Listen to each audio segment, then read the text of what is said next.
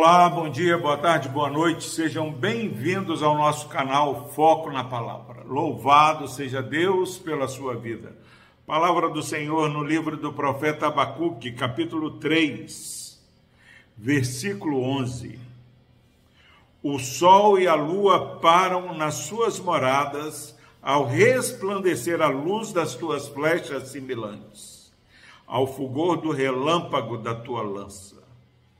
Graças a Deus pela sua preciosa palavra.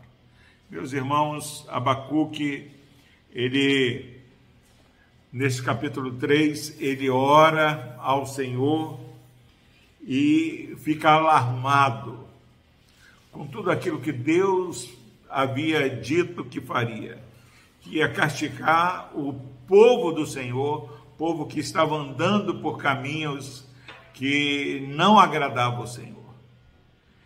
E, Deus fala para Abacuque, ó oh, Abacuque, eu vou levantar os caldeus, um povo terrível, pior que o meu povo, para ser juízo para o meu povo. E depois eu vou castigar esse povo. E aí, capítulo 3, Abacuque ora e fala assim, ó Senhor, eu tenho visto as tuas declarações, estou alarmado. Meu irmão, minha irmã, é inegociável que nós fiquemos alarmados com as declarações do Senhor.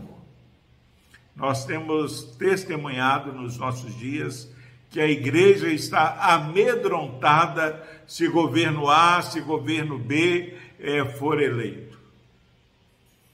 E não tem ficado amedrontada e alarmada com as declarações do Senhor. E agora Abacuque faz mais uma declaração da grandeza do Senhor. O sol e a lua.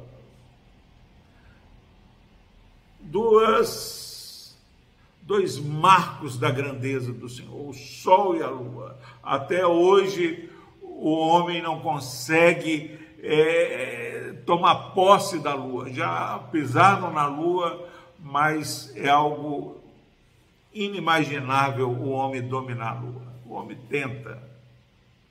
A grandeza da lua, a grandeza do sol. Agora, até o sol e a lua param nas suas moradas. Quando a luz das flechas do Senhor, elas brilham, elas reluzem como um relâmpago. Porque, meu irmão, minha irmã, você e eu, tantas vezes, temos ficado indiferente à revelação da proclamação da vontade do Senhor. É tempo de despertamento. É tempo de sermos impactados pelas declarações do Senhor. Quantas pessoas estão saindo do mesmo jeito que entram na casa do Senhor? Ouvem a palavra do Senhor, mas assim, não, isso é coisa de pastor. Precisamos orar para que o Espírito Santo do Senhor tire as vendas dos nossos olhos, tire a obstrução dos nossos ouvidos, para que a gente contemple e ouça a manifestação da grandeza do Senhor. Quando eu vejo Abacuque falando da iniquidade que estava assolando o povo de Deus, o povo de Israel, o povo de Judá, e Deus fala: Ó, oh, Abacuque, eu estou vendo isso e vou castigar o meu povo, vou corrigir meu povo com um povo pior, e depois vou corrigir esse povo que não teme.